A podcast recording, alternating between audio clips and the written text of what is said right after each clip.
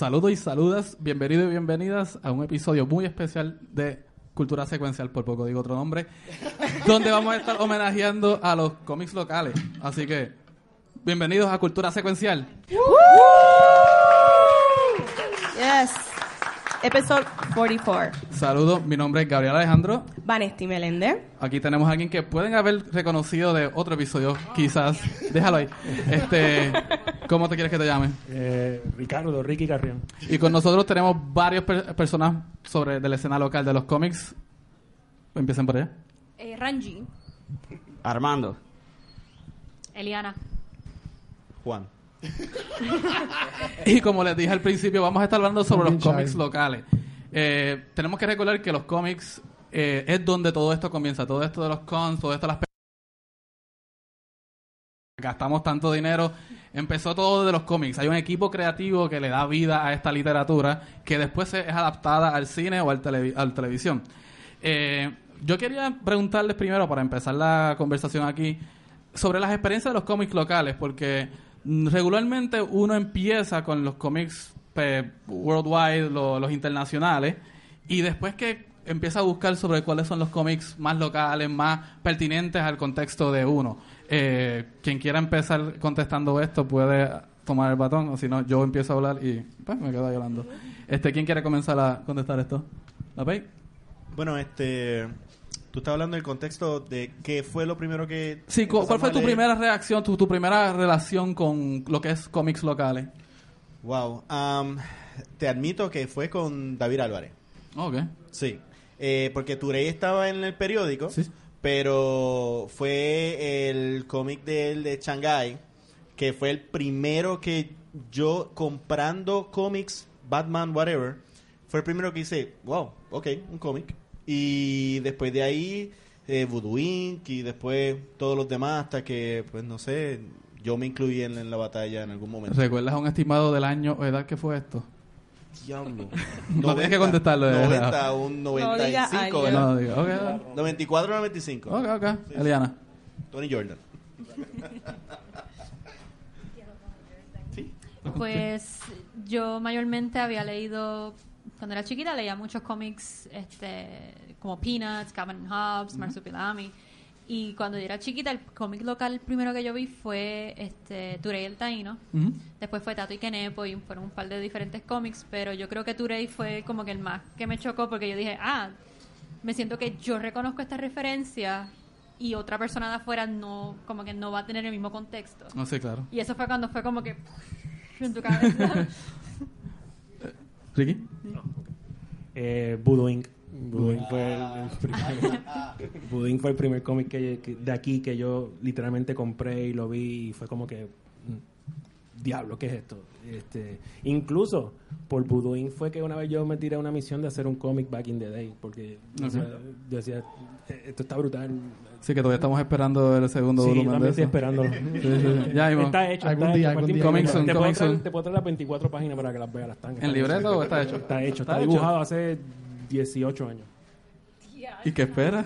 Está ahí en casa. Está al lado de Don. Quijote de, de Terry Ya Gilliam. están amarillas las páginas, habría que colorear y todo. Por allá. No me rompas el orden, por favor. Saludos. Eh, mi primera experiencia fue prácticamente la misma. Lo que pasa es que yo dibujaba caricaturas. Eh, yo antes de cuando era un nene dibujo, tenía un dinosaurio y ese dinosaurio lo ponía en varias situaciones dibujando. Pero empecé a trabajar en una tienda de cómics en Vega Baja y me pasó lo mismo que le pasó a Juan. Eh, me llegó David Álvarez con Shanghai. Y, y dijimos, wow, mira, gente haciendo cómics por acá. Este, luego, eh, el que sí me hizo pensar en la idea de yo sacar el mío fue Darion. Ok. Este, que ese para aquel tiempo lo estaba dibujando Kenneth Rocafort, un Sí. par de cosas. Antes y- de... Sí, ¿Sí? antes del estrellato. Y me animé, No desapareció, es que llegó, se fue. me animé a tener la idea. Este, eso sí, pues, se quedó en la idea. Nunca, hasta, hasta hace poco que fue que vine a publicar el cómic. Qué. Mi, mi primer cómic eh, local fue Turey también. Eh, yo era bien chiquita, no, no, no recuerdo la edad que tenía, pero sí recuerdo que me impactó un montón que ese, ese, ese issue que yo compré de Touré lo dibujó Reinaldo León. Y eh, para mí eso est- estaba tan brutal porque el estilo era, era bien cartoony y no era como los Touré que yo veía en, en el periódico. Era, era, era, bueno, super, era super cartoony y me acuerdo que ese cómic tenía una entrevista al final con Reinaldo y hablaba de animación boricua, hablaba de, de todas las animaciones que él estaba haciendo, este salía Gary Javier, era, era como, era un cómic que también explicaba eh, cómo se hacen los cómics y cómo se hacen las animaciones. Me imagino que eso influyó en que tú So, incursaras en la, en la Este, animación luego, ¿no? No, yo, yo llevaba, yo siempre he animado así como que dibujando en los post-it notes, como que haciendo El animaciones, el flipbook, exacto. Pero porque obviamente me, me gustan los, los muñequitos desde chiquita. Pero ver a, a un puertorriqueño que lo hacía, o sea, eso me inspiró Claro, bien, sí, bien brutal. Y, o sea, yo, yo leí que el, al hicieron esa entrevista en ese cómic y decía que él trabajó en, para esa época en los cines antes de, de tu verlo. ah, o sea, que ahora mismo los anuncios, cuando, cuando están los anuncios del cine y eso así, siempre sale, es el final de eh, Bienvenidos a Caribbean Cinema. Así sale como que toda esta cosa. Pues antes, en vez de tener eso, habían actually cosas animadas en 2D. Claro, Eh, el, el, auti- era uno que se llamaba Sono Suceso. Sí, ah, wow, sí, solo claro. suceso. Acaba- acaba- acabas de dividir el público, es como que nada, allí nadie se dio cuenta, pero acá sí se recuerdan. Son los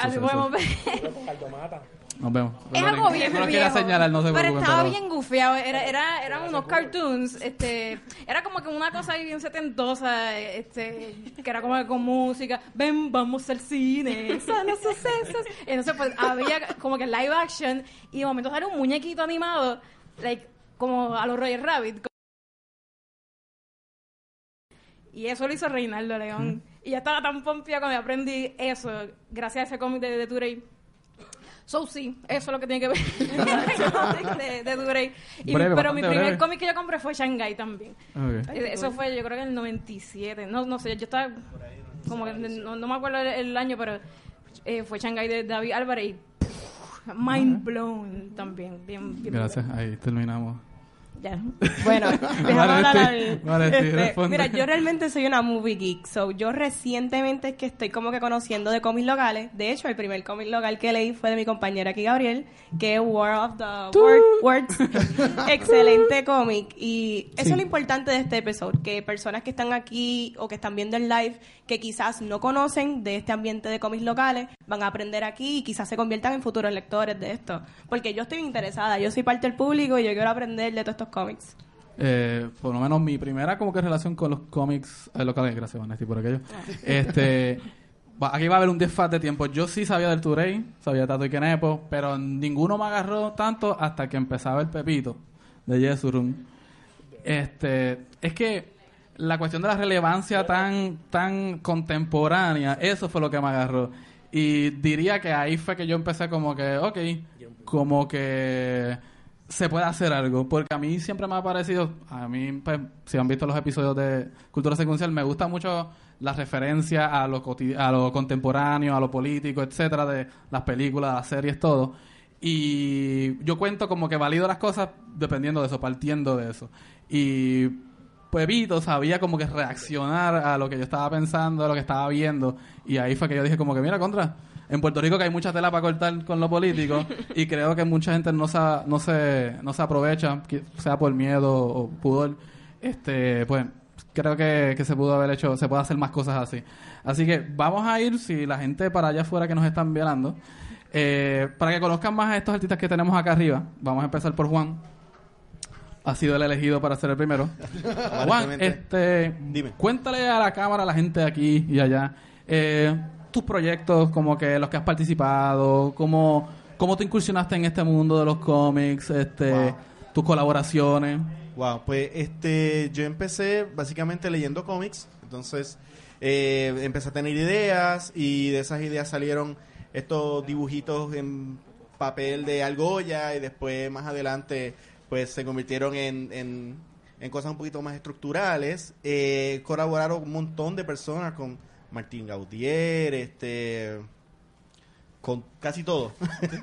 este, entonces después hice mi propia sombrilla que en ese momento se llamó eh, Dream Graphics ahí trabajé con muchos artistas. eh, hicimos una colaboración, Joel, Efraín, Rigo.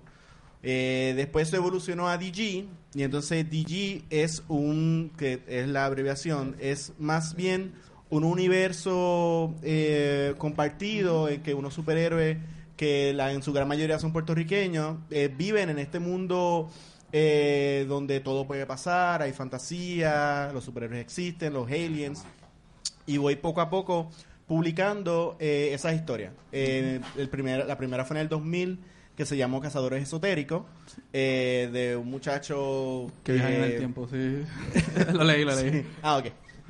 No, pero díselo a la gente. Ah, ok. No, a mí, yo, yo no importo, bro. Pues, eh, yo- eh, nada, se llama Cristo y entonces es un cazador esotérico, eh, eh, horror comedia, este, el chamaco es universitario, janguea con su, con su pana llamado este Giovanni, después de ahí pues hice Demonio, eh, que es, de- es más bien un vigilante en San Juan, después Ventura, que es un muchacho que es un superhéroe, le gusta ser un superhéroe y tiene como una gelatina que lo controla y lo transforma en lo que quiera. Y así he estado yendo poco a poco desde el 2000 hasta ahora. Oye, y pues has mencionado que GG Comics tienes a Demonio, a Aventura. Eh, ¿Cuál es la diferencia de un acercamiento de hacer un cómic, digamos, standalone, one shot, a hacer un universo compartido? ¿Cuáles son como que las diferencias en los retos? De que- ¿En qué tienes que estar pensando cuando te acercas a ellos? Wow, pues eh, orden, hasta cierto punto, tener un orden eh, que si tú pones un detalle, por ejemplo, en un lado, es como si fuera un cuarto. Y entonces lo que pasa en la esquina de un cuarto va a, a- a resonar en la otra parte de la esquina del cuarto y de una forma eh, unirlo, eh, no sobreexponerlo, pero unirlo de una forma un poquito graciosa, ya sea con una unión de, por ejemplo, una organización súper secreta eh, que eh, le, da, le da seguridad al mundo o una corporación el cual aparece en todos lados y como que aparece en todos los cómics y, y es la- e- ese, ese, esa red de maldad y eventualmente pues tú vas haciendo la tela hasta que eventualmente llegas a una historia en que los unes a todos y, y sigue.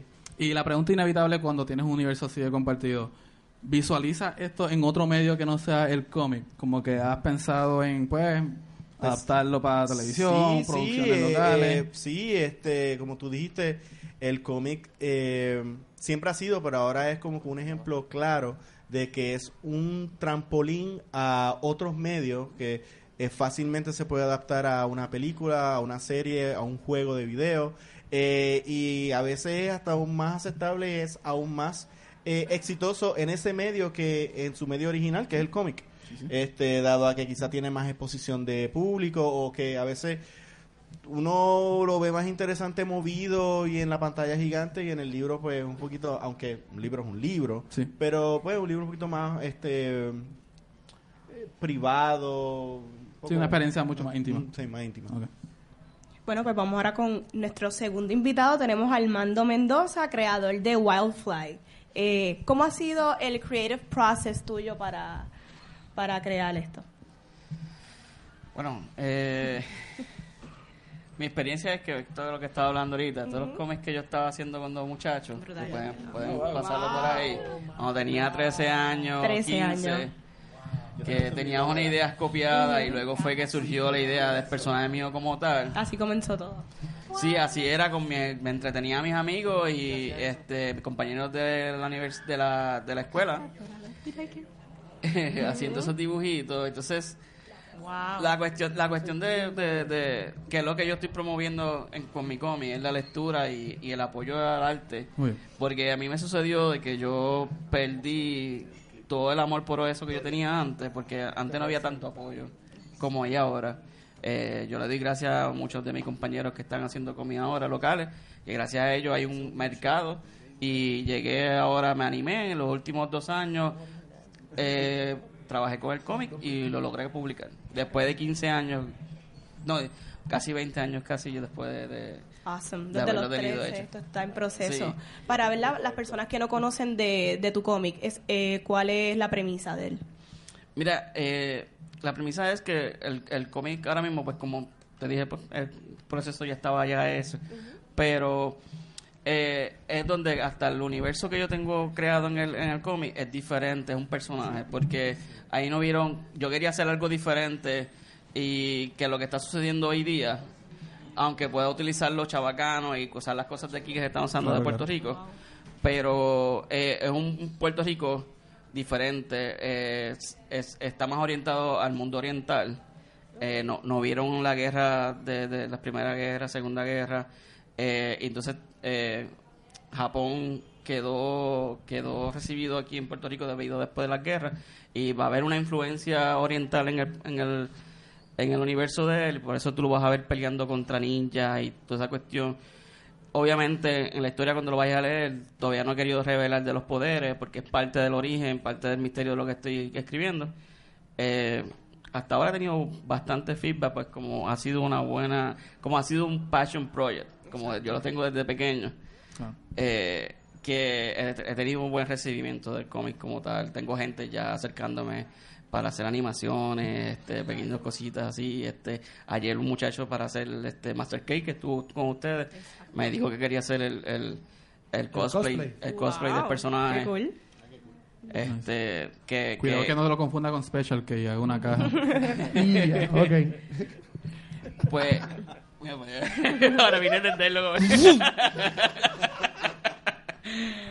pues mira, este, como digo, como ha sido un passion project de mí, la, la influencia se ha, se ha transmitido a otra gente. Y, eh, y tengo gente también que me está diciendo, mira, quiero hacer también el cómic mío local y cuestiones, porque eso es lo que yo estoy tratando de promover, promover ahí, la lectura y, y el arte en eso. Al- algunos temas que te gusta explorar dentro de tu cómic, crítica social, eh, ¿qué género tú le dirías que es action-packed? Pues es, es action pack. O sea, tengo un par de cosas, vas a ver un par de easter eggs de aquí de Puerto Rico y cosas así, porque me gusta también tocarlo. Sale Ricky Rosselló. Ahí se lo digo. Sale Ricky Rosselló. Oh, ok, ok. No, Ese es sa- malo, ese es ahí malo. sale Aníbal, Aníbal escondido por atrás. El vaso rojo. me en decir y cuestiones, un par de easter eggs y cositas así, pero para tocar que sepan que está en Puerto Rico, pero trato de, de no hablar mucho porque hay mucha gente hablando de eso y quiero hacer mi... Claro. Entonces ya estás en proceso de hacer el issue 2, ¿verdad? Sí, estoy en eso. Me imagino un poquito estresante, ¿cómo ha sido? Mira, lo más estresante es cuando la gente te está, pidiendo el segundo. cuando ya tú sacas el primero, yo lo hice con calma, pu- pude tomar decisiones.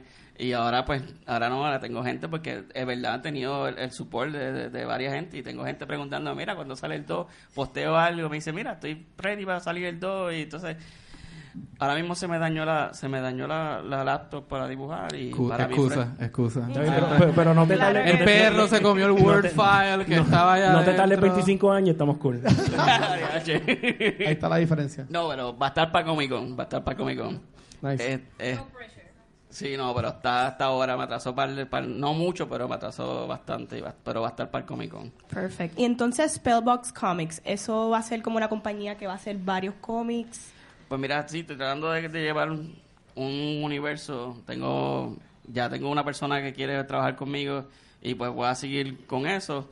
También quiero trabajar en cuestión de que estoy promoviendo, como estoy promoviendo el cómic, pues tratando de, de las personas que necesitan ayuda ah, para trabajar con eso, con los cómics de ellos, pues yo quiero ayudarlos. Y eh, como estoy bregando con, la- con el mercadeo, yo todo solo, estoy enseñando, mucha gente pues le le está gustando eh, el mercadeo que estoy llevando con, con, con el cómic yo solo, pues este tengo por eso tengo gente que se me están acercando. Awesome, awesome. Gracias Armando por esto. Bueno, eh, vamos con nuestra tercera invitada, que es Eliana Falcón. Eliana, este, como debería, debería presentarte como Eliana Falcón o la Twice Tintero Award Eliana Falcón. Four times. Four times. Wow. O sea, no dos veces, Gaby, cuatro. I have- sí. Get it right. Ok. Ok. Hold on.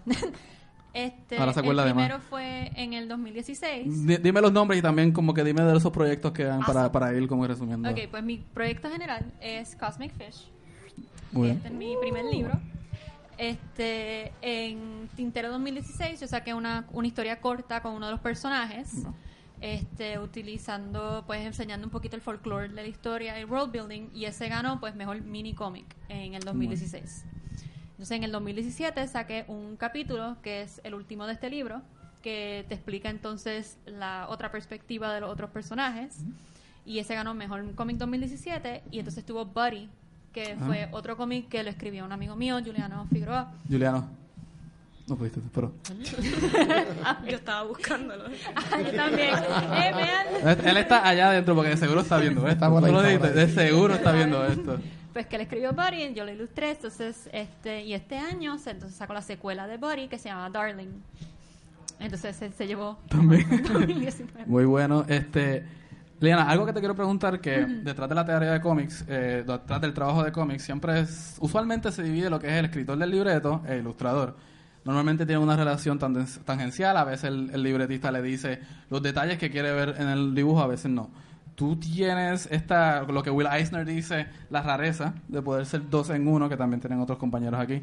Este, ¿Cómo tú ves la traducción de un libreto que tú te imaginas? Primero que nada, quiero saber si tú haces, pasas por la labor de hacer un libreto antes.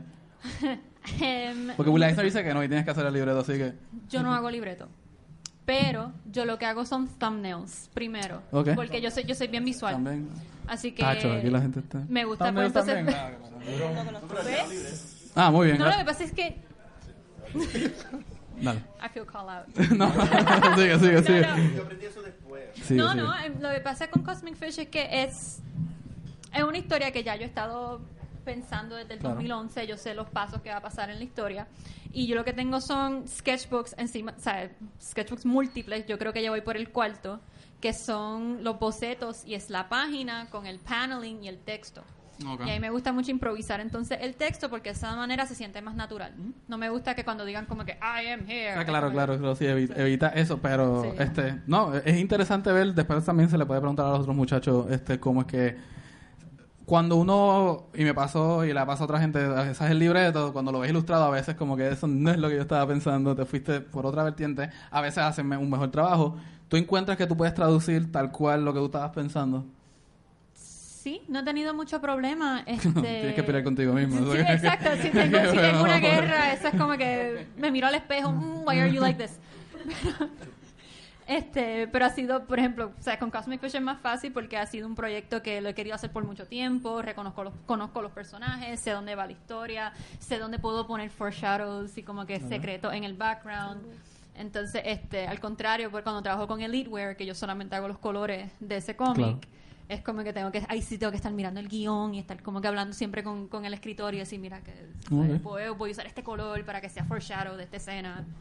Así que... Sí, de hecho, hablando de los colores, eh, me ha encantado el- tu uso de, ¿verdad? De, de los colores. ¿Lo hace específicamente para demostrar cosas eh, ¿verdad? dentro de la historia o simplemente ese- eso es tu estilo? Eh, little column A, little column B, un poquito de los dos. Este, usualmente, por ejemplo, para Elitewear, eh, la- eh, yo tengo un mapa de la psicología de cada color. Por ejemplo, los Ok. personajes principales, que son este, estos guerreros de un, de como que de un concurso gladiador en el futuro.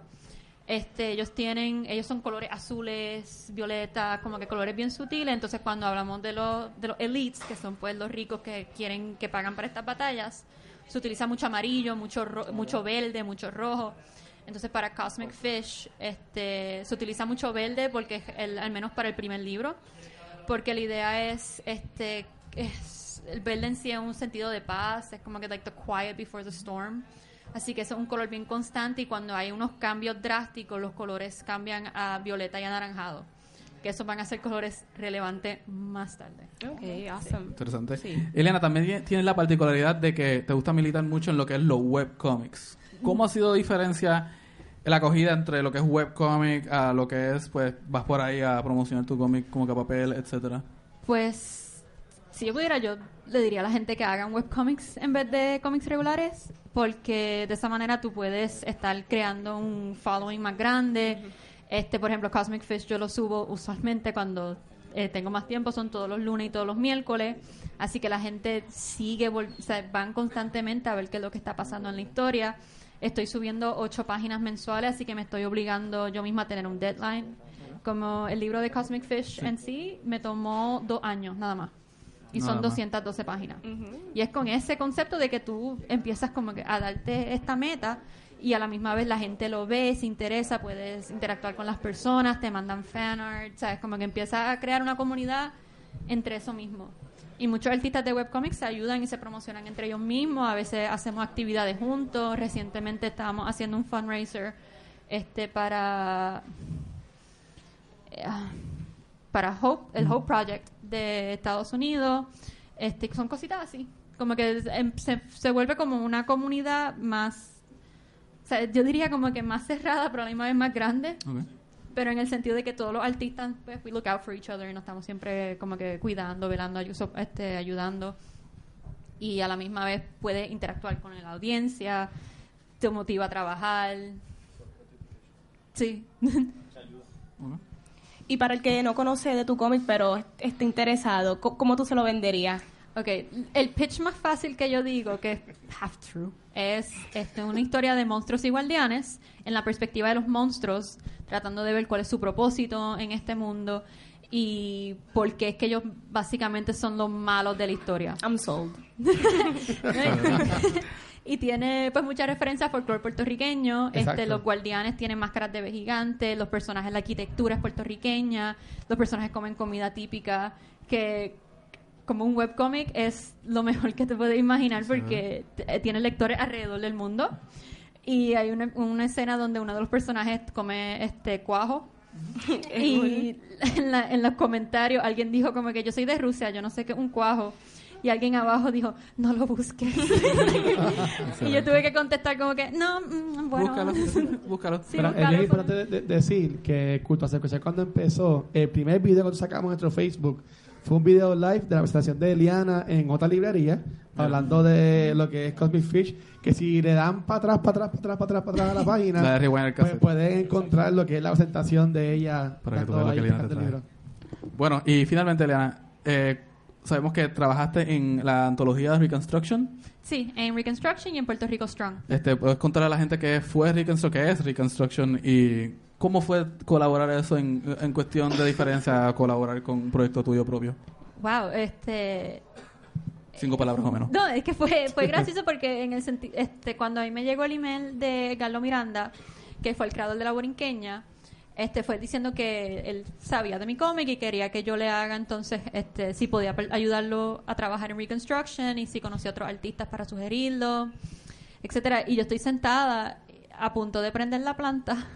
Decía como que vamos a trabajar para ayudar con los profundos de Puerto Rico y yo echando gasolina y yo, ok, alright, sounds nice. Este, Qué mejor forma de...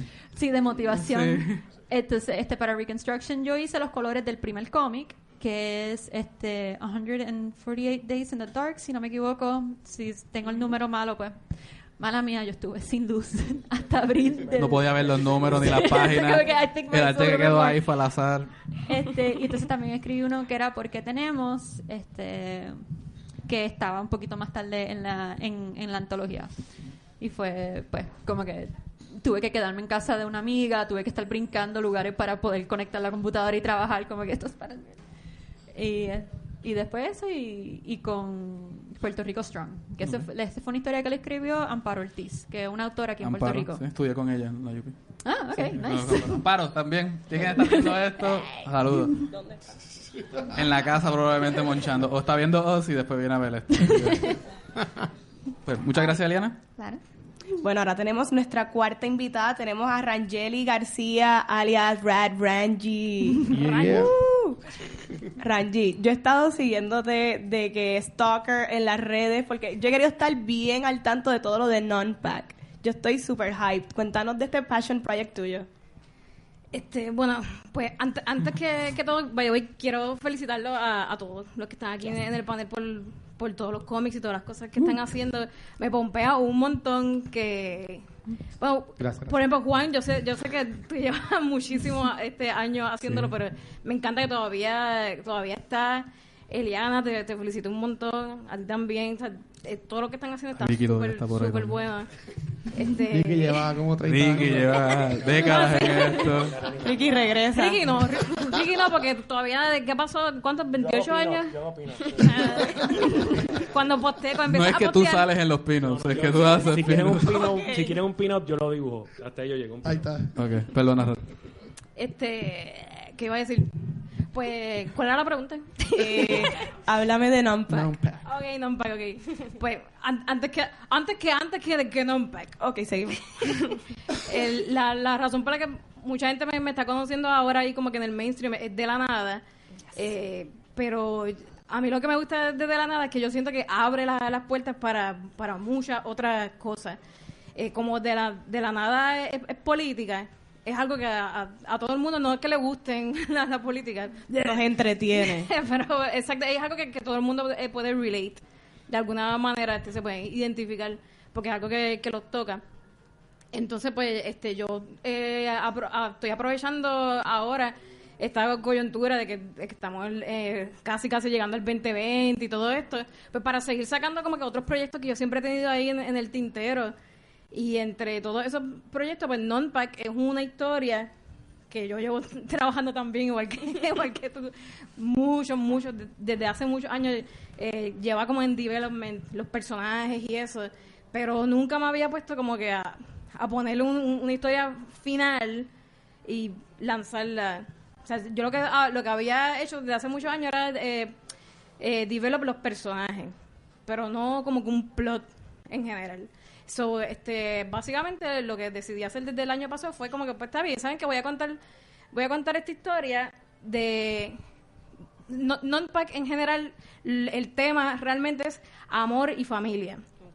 Yo lo que quiero explorar con, con esa historia son las relaciones familiares y cómo a veces uno, pues la, la familia que, que- que te toca no es como que lo que tú obviamente hubieses querido idealmente.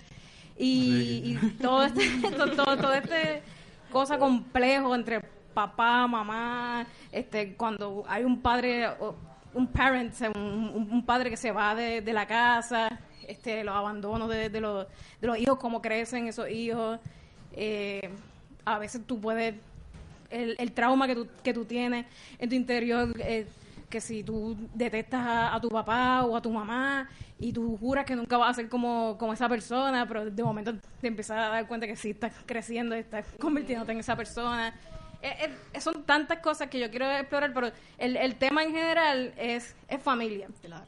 So, por eso le, le puse de, de nombre a, la- a la historia eh, non-pack, porque pack es, es jauría y non es porque no perteneces. Y algo que no conté es que la historia de non-pack son animales. Todo- Todos los, los- Antropomorfos, ¿verdad? Sí. no, furry no, son animales. son, son, eh, eh, entonces, eh, es como el- la, la manera más, an- más antigua de contar hi- historia es fábula. Ah. Es como que desde el tiempo de, qué sé yo, de, de los cavernícolas haciendo sus cómics Claro. en las piedras. de- ellos lo que hacían eran animalitos. Tenemos a los egipcios. O sea, era como que los animales siempre es algo que a la humanidad le ha gustado utilizar para contar historias, porque todo el mundo se siente identificado. Tú antes te sientes más identificado con un animal que con una persona, porque pones una persona a contar una historia y hay varios factores que tú tienes que identificarte con esa persona específicamente. Con, Si no tiene... Le yo, atribuyes raza, color, exacto, Ah, sí. Hay muchísimos este, atributos que son como que a veces barreras, que cuando este, tú haces fábula, eso se borra. So, la, la fábula es una manera, por eso todo lo- todas las historias más, más famosas y más generales en la humanidad son, son con animales. So, yo, yo decidí hacer como que dejé, decidí dejarlos como animales, porque ellos siempre fueron animales, porque a mí me encantan los animales, yo desde chiquita dibujo animales, y sí, y sí lo pensé como que, ay, debería cambiar los humanos. Por eso, para que no me digan furry, los humanos. Iba a pasar. Pero este, en realidad después me, me puse a pensar eso, como que a los egipcios no les importaba nada, los egipcios tenían dioses que eran animales. Y la gente está aquí como que, oye, los egipcios están bien cool. So, Pero eran furries también. los egipcios son los first Era furries. furries. No, los furries con los originales. gatitos. Furries confirmed. Yo me tripeo eso en el cómic también. Eh, y nada, eh, de hecho, si nos podemos hablar de, de eso, los animales y la influencia de los, de los animales en, en el pop culture, Bugs Bunny, este, Mickey Mouse, todos los muñequitos, casi todos los muñequitos más famosos Son animales. y más likeable son animales. O sea, Definitivo. es bien raro. eh, el, el el último cartoon furry, I would say, este, el del caballo este, ¿cómo se llama? Bojack, Bojack Bojack, Horseman. Bojack. Es como que los animales siempre, a la, a la gente siempre le tripea porque que uno se, se siente más identificado. Tú, tú sabes cómo, tú le puedes poner un cliché a un animal más fácil. Bueno, no, que, no debía haber utilizado la palabra cliché. este, como, como un icono. una, como una, una simbología, es más fácil con un animal que, que con un humano.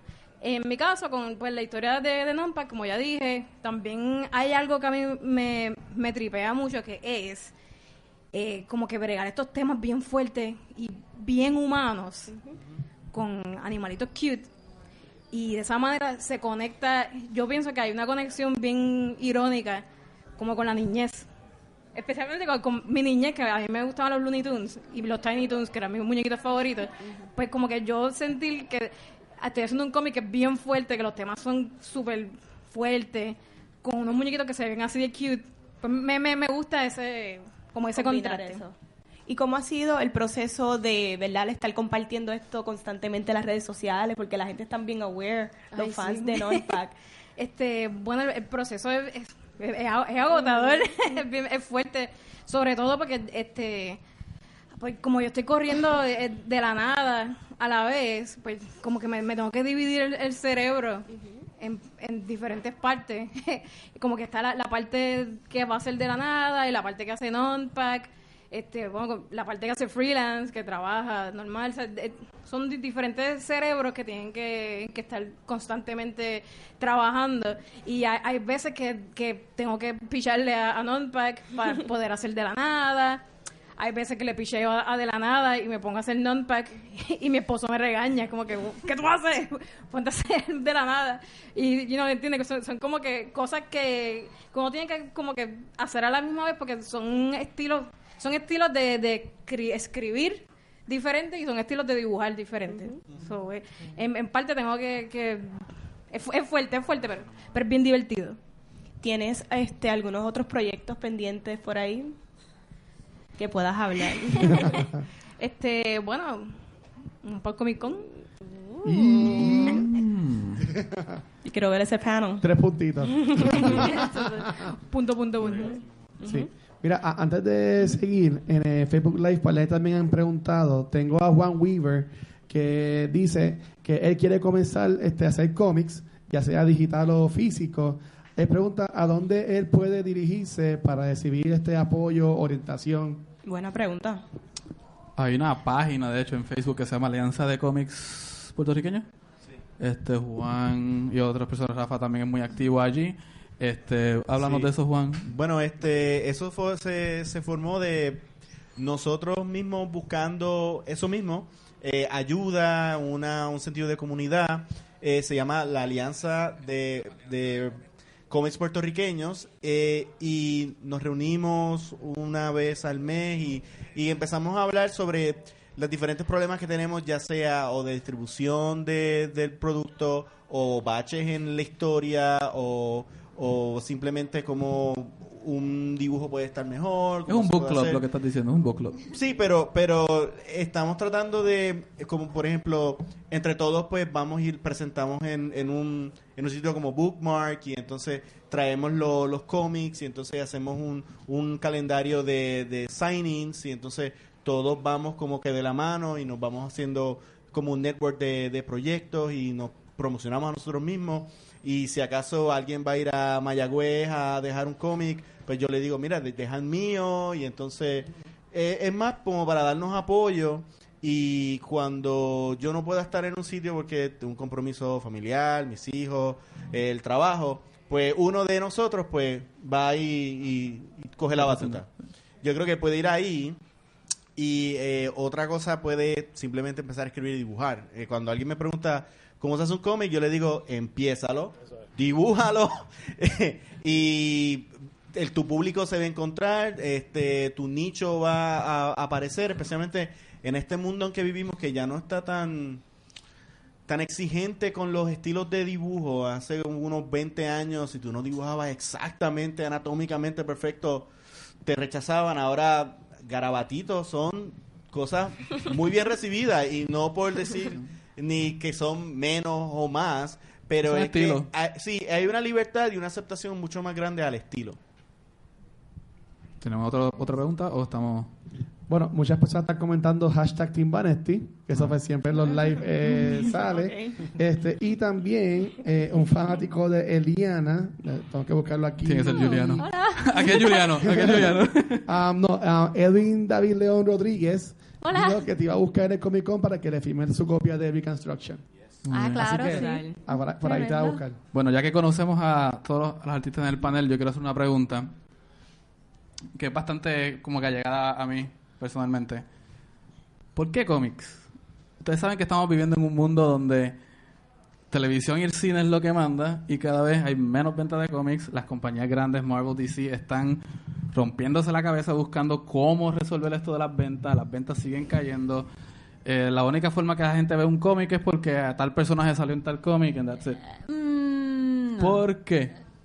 I mean, We can debate this. Let's fight. yo siendo no es que siendo pues como eh, había contado siendo parte de, de colectivas de cómics especialmente de webcomics este se ha notado un boom bien grande de cómics independientes.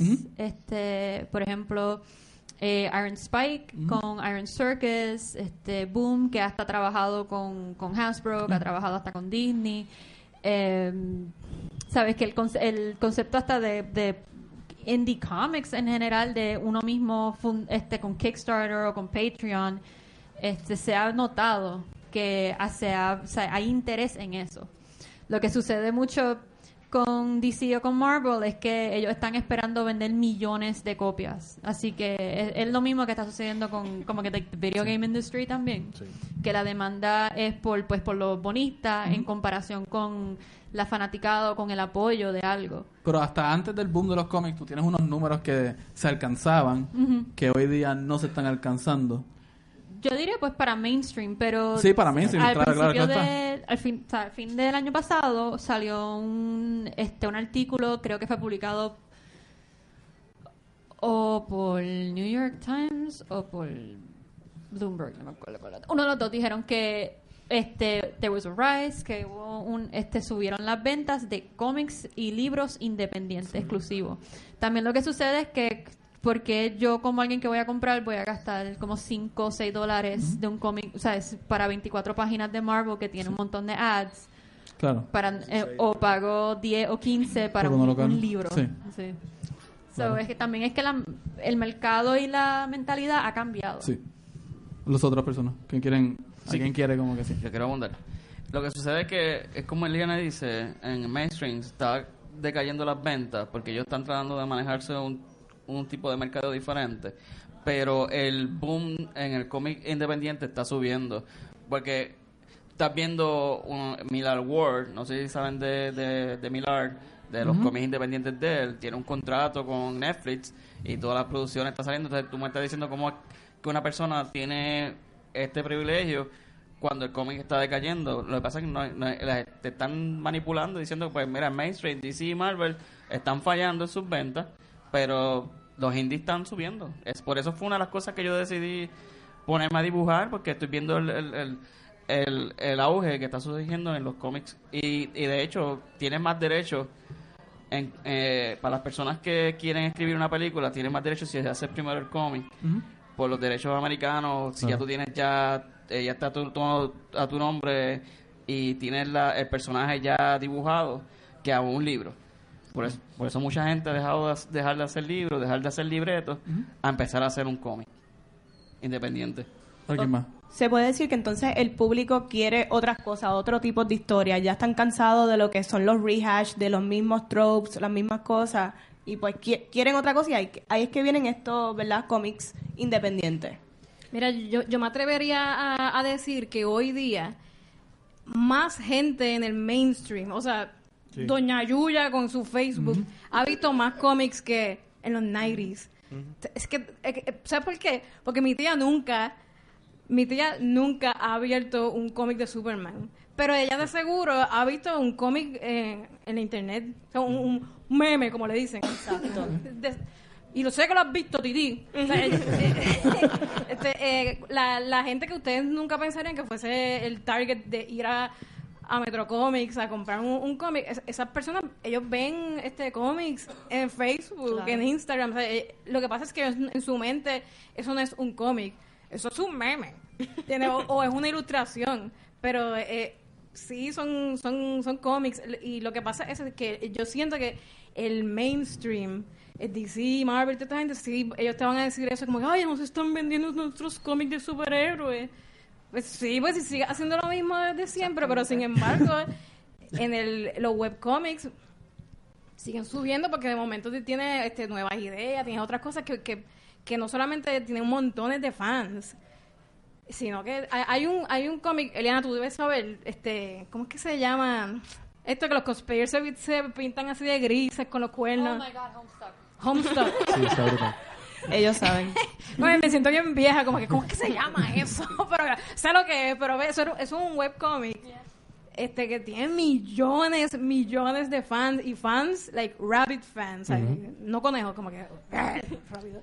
Este, tiene un montón de fans y, y eso es algo que ni los de DC ni Marvel nunca, ellos nunca ni los consideran. So, yo creo que, que si tú quieres hacer un cómic, también como, como tú dijiste, es una manera de hacer una película. Pues Yo quiero, yo, yo quiero ver mi, mi serie, yo quiero ver, ah, yo me imagino Non-Pack como si fuese en Netflix, una serie animada. Ay, sí. So, yo voy a hacer el, el storyboard, que es el cómic. Es literalmente el cómic. Si me tiro más allá, pues hago lo que yo hago con De la Nada. Ese storyboard que ya hice, le pongo sonido, le, le pongo música, lo edito y, y lo hago un video. El primer paso es hacer, hacer el cómic. Ese es el, el primer paso. So, este, yo creo que ahora mismo con los webcomics y los indie comics, ahora es que están... Yo creo que ahora es que lo están respe- respetando como se debe. Que esto es un buen momento entonces para creadores, porque los tenemos, ¿verdad? Podemos tener estos webcomics accesibles en nuestras manos. so. Exacto. Eh, rápido, desde el punto de vista, y, y tienen, tienen un montón de puntos, pero hay que añadirle también el punto de vista de la industria, cómo se está comportando. Y la industria está cambiando bien rápido. O sea, ahora mismo, del, del punto de vista de eventos, que es lo que nosotros hacemos, sabemos que hay un shift generacional que está sucediendo. Y eso no todo el mundo lo está viendo. Por ejemplo, DC y Marvel, que son los que están mencionando aquí, llegaron tarde al shift.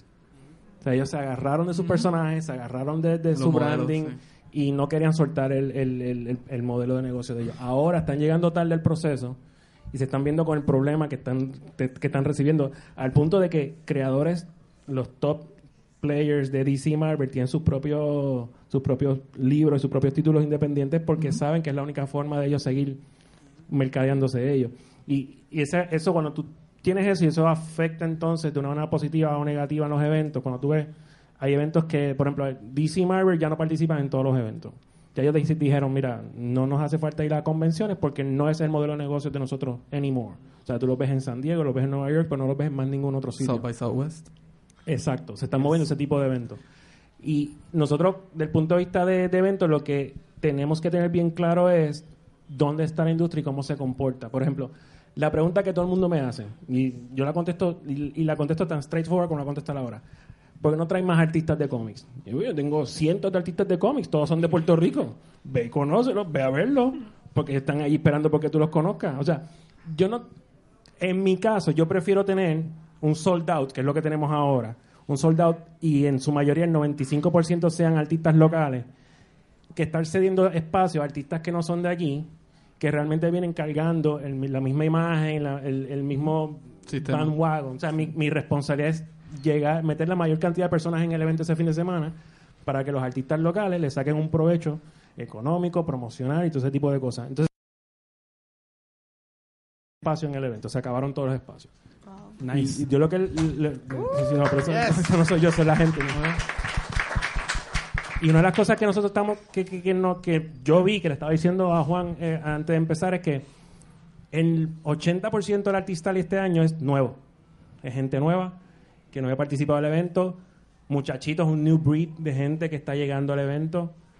Y para mí eso me llena mucho de orgullo porque sabemos que entonces está en buenas manos lo que está pasando. Y hay un, finalmente, como digo Juan, nos llevamos desde el noventa y pico hablando de esto. este, finalmente hay un norte. Hay un norte. Si se dieron cuenta, todos los que contaron las historias de ustedes, todos, hay un denominador común. Es basado en Puerto Rico. Así. Y eso no hacía antes. Con- Back in the day, nosotros, ah, pues mira, mi historia es en el infierno, la historia mía, ah, pues mira, en el underworld. Sí, pero iba, yo iba a comentar eso, que eso es cool. Exacto. No, no, mira, no, esa charro, es una charrería. Pero iba a comentar, ahorita se me olvidó que eso, iba a comentar eso, que qué bueno que ahora es cool. Exacto. Porque Estoy antes sí. el feeling era, era- que eso, eso también- yo siento que eso también es generacional. Sí. Esto es, es algo que por lo, por lo menos como que los baby boomers, eh, el, el pop culture wise de Puerto Rico, pues como que no, no, no les tripeaba mucho esto, como, si es de Puerto Rico tiene, tiene que ser porquería. Y entonces, como que en los 90, el... Hay un ownership. Exacto. Hay un ownership de, de, de, de tu ser de aquí y, y finalmente hay un norte. Tú ves lo que se está produciendo, tú ves los libros que están saliendo, tú ves y hay un norte. No tiene que ser el 6.5 por 10 de 24 páginas, full color, grapado tres veces, de DC o de Marvel. O sea, tú puedes hacer un, un paperback, puedes hacer algo cuadrado, puedes hacerlo horizontal, como te dé la gana. Y eso tiene un valor. Y mi contestación sigue siendo la misma gente. Mira, yo prefiero tener 50 artistas locales participando en eventos que uno a Estados Unidos y venga aquí, porque eh, los que están aquí son los que se quedan y son, son los que están tratando de mover eso aquí en Puerto Rico. Es bien curioso que se da ahora, cuando en los 50 los 60 aquí, la televisión y el cine con Jack Delano, René Marqués, hubo un boom y se produjeron muchas cosas buenas, pero que nadie como que le ha dado la, la atención. O sea, el cine puertorriqueño de los 50 60, si pueden ir a la página de YouTube del Instituto de Cultura Puertorriqueña, hay películas y René Marqués hace documentales cómicos aquí en Puerto Rico sobre la mujer que estaban bien adelante de sus tiempos y hacía comentarios eh, de la sociedad puertorriqueña y eso son cosas que se han perdido que deberíamos rescatar yo creo que en nuestra cultura como que popular puertorriqueña de, de antaño. Eh, ya que tú me hiciste el puente de los cambios generacionales, sí, hay un cambio generacional en cuestión hasta de ventas de los cómics. Vemos que los single issues ya casi no están dejando, tienen que moverse a trade paperbacks, este, de papel a digital. ¿Cómo ustedes hacen para mediar, resolver, poner su, pro- exponer su producto allá afuera? ¿Cuál es la versión que ustedes, el modelo que ustedes han decidido tomar para su producto? ¿Quién quiera cogerlo primero? Pues, no, no sé. este, pues para mí, a mí lo que me ha ayudado un montón ha sido Patreon, que eso es un sistema donde mensualmente la gente puede donar entre un dólar, dos dólares, cinco, siete. em, y dependiendo de cuánto ellos donan, pues entonces adquieren cositas extras, pueden ser este bocetos de las próximas páginas, concept art, pueden ser de los proye- otros proyectos que estoy trabajando, que no estoy en NDA, así que se los puedo, se los puedo enseñar. Em, y, y son cositas así, este, a veces lo que yo hago es para agradecer, puedo mandar postales, puedo mandarles como que prints exclusivos para ellos. Así que seri- a mí la manera más fácil de sobrevivir es crear una, una relación con tus lectores y no de una manera superficial, sino de reconocer como que yo hice un cómic, o la única razón que yo hice este cómic es porque yo quería hacer algo que yo lo le, o sea, que yo lo, fuera- lo, pudiera leer y decir, wow, qué cool, qué historia más cool, me gustan los personajes, me gusta el arte, me gustan los diseños y ver gente que piensa lo mismo es como encontrar un amigo, como que, oh my god, te gustan las cosas raras que a mí me gusta. Y es como que establecer eso, yo creo que es la mejor manera, no solo de sobrevivir, sino de como que unirse emocionalmente con las personas. Así que... Conectar con los demás. Sí, una conexión. Pues a mí el, el no, no tengo Patreon, pero lo que a mí me funcionó es los one shots. Yo dividí, eh, yo antes tenía como que, por lo general lo hacía solo. Eh, lo primero que hice fue buscar a alguien para que me ayude con los colores o, o seccionarme. Entonces, eh, tengo unos cómics específicos que son one shots, que son de 32, 42 páginas, que se venden en un shot. Y el yo decir, mira, la historia empieza y termina aquí, se vende solo. Eso me da mi espacio para entonces hacer eh, historias como Ventura, que son más para niños, que aunque quisiera hacer un shot de 50 o 60 páginas por episodio, es un poco más difícil porque es el niño quien lo va a comprar, entonces tiene que traer al papá y entonces el papá está más propicio a comprar algo de 4 dólares con unas 12, 13 páginas y siempre le incluyo un juguetito relacionado al, ju- al, al cómic como un, un freebie y entonces eso se va.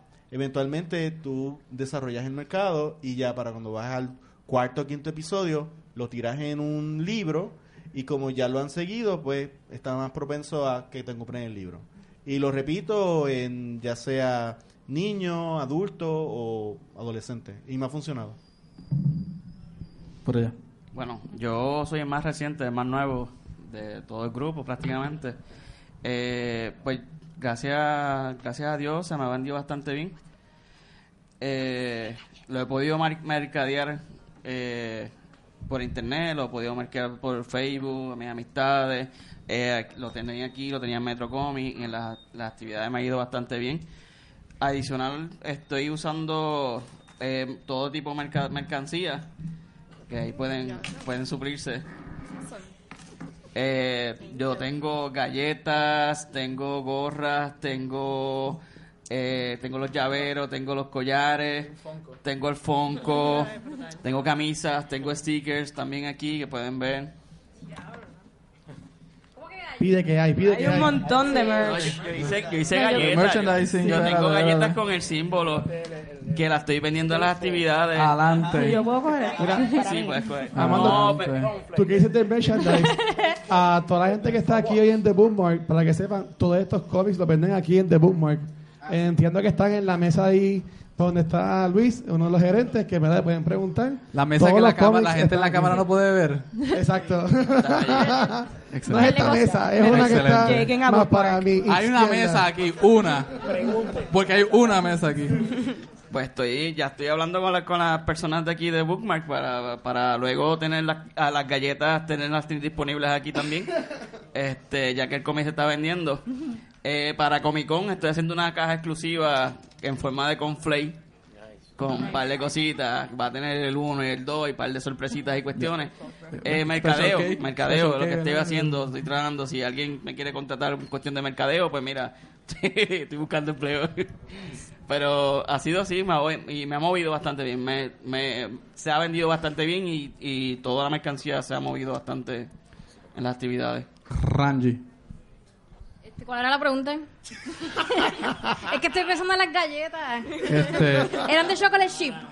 Eran chocolate chip cookies. Este, la, la- el ¿qué, medios, sirve- ¿Qué medios tú utilizas para pues, mercadear tu producto en este atmósfera cambiante de Eh, yo estoy usando realmente la internet, eh, pero el, el modelo que, que vamos a usar para pues para darle promoción al cómic en realidad es que en vez de, de en vez de sacar el cómic impreso primero, pues lo- yo lo estoy dando gratis a la gente para que la gente se encariñe, vea los personajes y como que se, sientan familiarizados con, con, lo, con lo que les vengo a, traer y este eventualmente pues cuando tenga como que un bastante historia pues ahí pues suelto el, el libro Eh, ahora mismo en mi historia de non-pack yo estoy haciendo yo hice algo como que bien loco Ahorita dijiste de que tú haces thumbnails, eh, Eliana. Yo también yo hago exactamente lo mismo.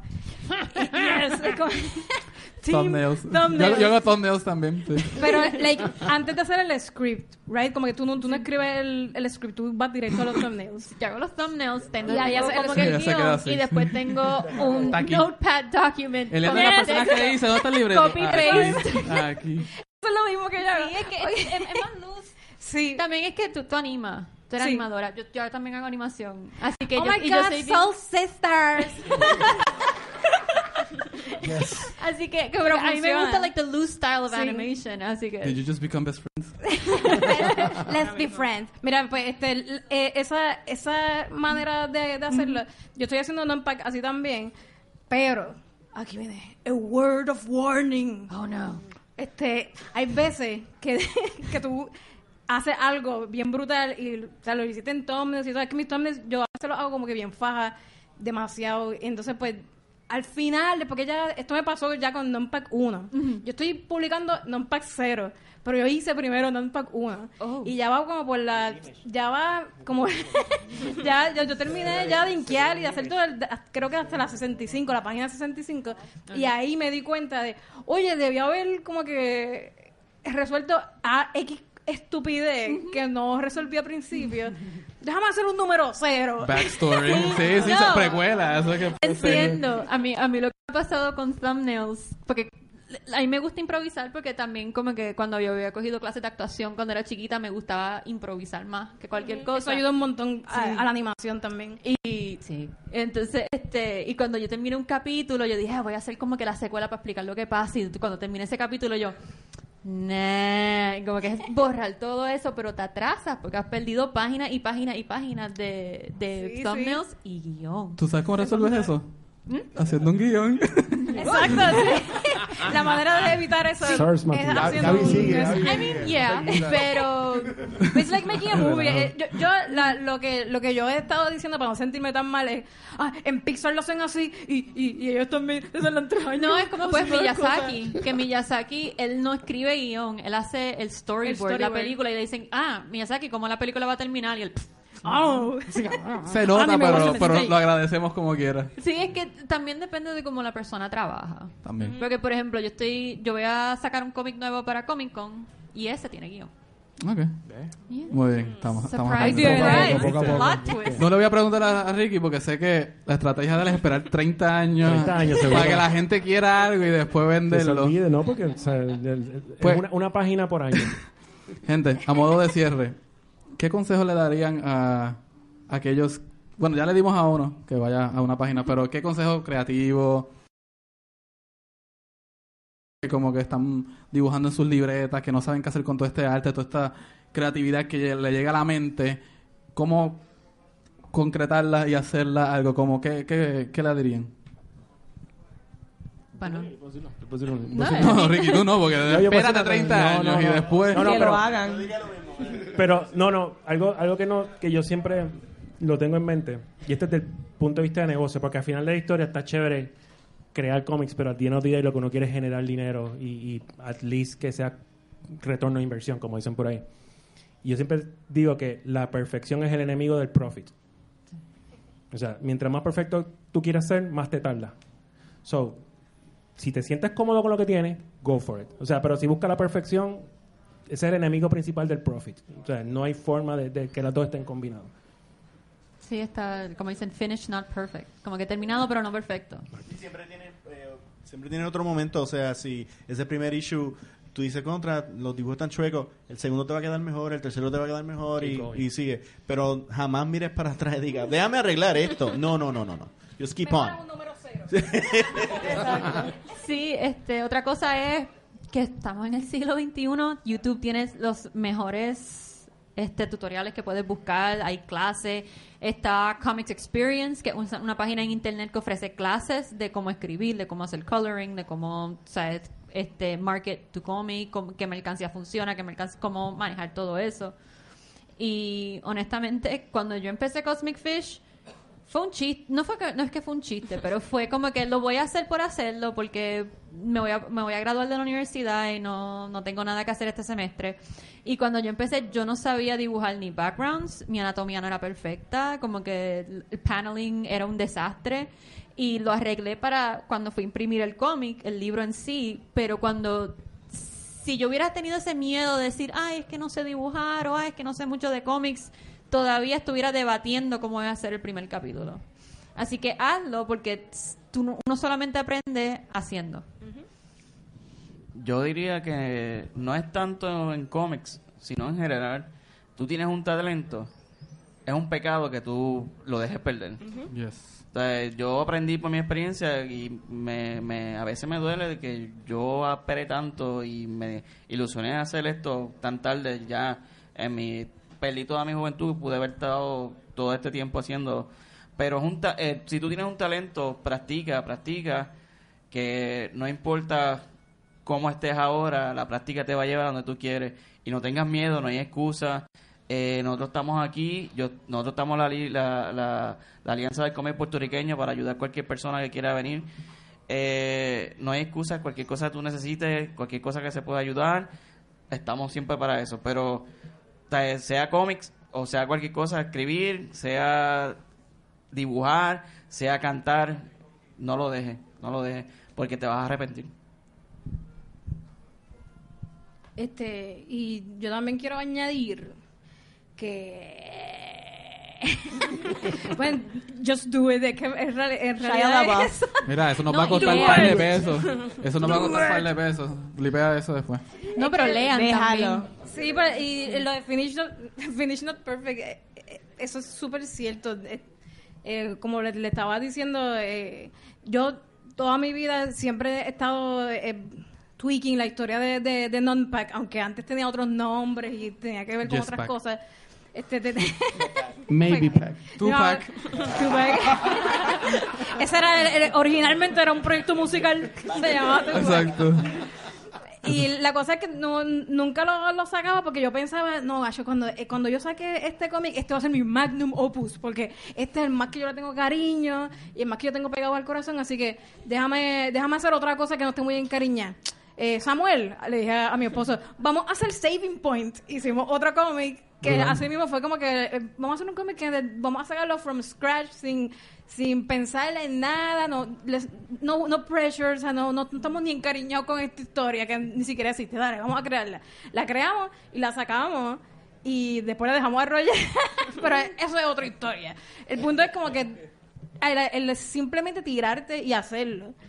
Ese es el primer paso. Y las cosas después fluyen. Así mismo me pasó con De la Nada. Yo, años y años haciendo de, cómics de, de la nada. De la nada empezó como un cómic. Haciendo cómics y cómics y cómics. Y un día me dio por, por animarlo. Y, y de la nada, yo soy la primera que voy a decir que está bien porquería desdibujado. Pero eh, la cosa es que pues, es un mensaje, lo, lo que tú quieres contar. So, lo mismo con tu cómic. Tú lo que tienes que, que tú tienes que sacar ese mensaje eh, afuera. Tienes que compartir ese, ese mensaje, esa historia que, que tú quieres contar. Empieza a contarla. O sea, e- e- ese es el primer paso, es que empiezas a contarla y, y empiezas a, compartirla. Tú no, sabes si de momento es verdad que el primer, el primer issue puede que no sea tan cool, pero va a juzgar gente poquito a poquito aquí y allá y eventualmente pues vas a tener más fans y tu pasión se va a notar en tu producto y eso va a traer más, más personas. Así que ese, ese es el, el prime example. Just do it. El mejor consejo. que lo Para, hagan. para resumir cuentas entonces, en las palabras de Ray Bradbury, throw yourself off a cliff and build your wings on the way down. ¿Ok? Nice. Así bien. que, Sí, Watcher, la llévatelo. Guacho. Como los birds. Bueno, este, antes que los, nuestros guests den sus redes sociales donde pueden conseguir, eh, bien importante, gracias a la gente de Bookmark por dejarnos otra vez este, Thank grabar you. este episodio. Eh, ya nos quedaría, sí, gracias. Y recuerden que en una de las mesas pegadas a la pared están todos los cómics disponibles. Están los La cómics mesa que está aquí. allá, que Está nadie por- puede ver en la por- cámara. Por allá, por allá. Bien importante, eh, eh, este próximo martes 26 de marzo vamos a estar aquí mismo, en la misma hora, en el mismo canal, eh, con nuestro episodio enfocado en Game of Thrones, que estrena ya mismo. Así que nos pueden ver aquí.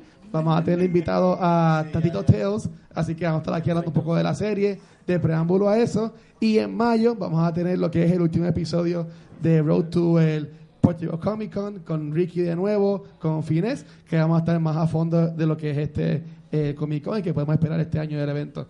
Así que, por favor, si pueden decir dónde los pueden conseguir, dónde pueden conseguir su arte, hacer lo que ustedes quieran, ahora es el momento. El merch. Colega, ¿dónde lo podemos conseguir? Ya. Eh, digicomics.net, estoy en Facebook. eh, los cómics los puedes conseguir en Bookmark y online. Eh, Digicomics DG. DG. Si van a DG Digicomics, eso es Jennifer Sí. López, no vayan para allá. Digicomics. DGcomics.net.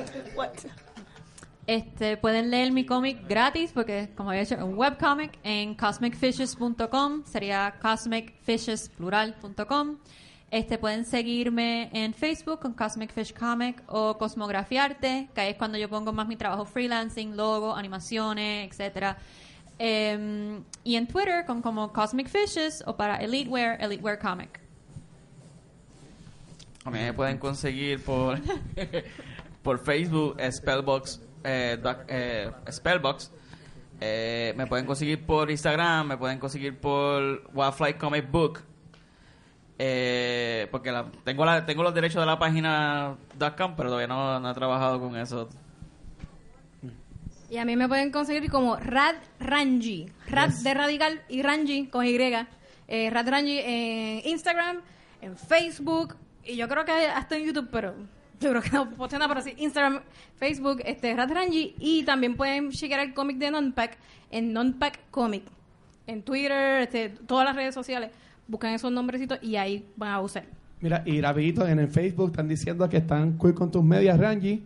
Rangi está igual que yo, que hoy Yeah. estamos mix match este, con las Sí. medias. Yo tengo, este, como a mí me gustan mucho los pájaros, como a los que me conocen en Red Rangy saben que me gustan los birds. tengo aquí una media de, ¿qué es esto? ¿Qué animal es este? es, un, es un pelícano. Tengo un pelícano, un pelícano y tengo aquí diferentes birds. Y también este tengo una cartera de gallina. Ricky. Eh, las redes sociales PR Comic Con, Instagram, Twitter y Facebook nos pueden conseguir. Simple. Ah, yo soy Gabriel Alejandro, me pueden conseguir por Sala Comics o Entre Paneles, podcast de cómics. También me pueden conseguir por mis proyectos musicales, eh, Dr. Seuss y Avandra. Instagram Vanesti. Y ya Cultura Secuencial nos pueden conseguir en cualquier proveedor de podcast como Cultura Secuencial, en las redes sociales también, y en nuestro canal de YouTube te puedes suscribir al canal y darle like a los comentarios para que seas parte de la conversación. Y de nuevo, gente, eh, Comic Con de Puerto Rico, yo Comic Con, eh, mayo 17 19, de, Puerto- de aquí en el Centro de de Puerto Rico. Eh, si está buscando vendo o espacio, ya están sold out. Eh, eh, puedes llamar a Ricky, pero gente... El número de él es el 78. Pero este, vayan, vayan muchos artistas locales envueltos. Este, y en verdad que gracias a lo que es el equipo de, de, de Ricky y de Comic Con por darle la oportunidad a talentos como todos los que están aquí en la mesa y todos los demás que están aquí atrás que vinieron a ver y a nosotros mismos por poder compartir todo lo que hacemos. Y de Bookmark. Eso sería todo Yes. por el capítulo número 40 de Cultura Secuencial. Aplauso para todos. Nos vemos. Gracias.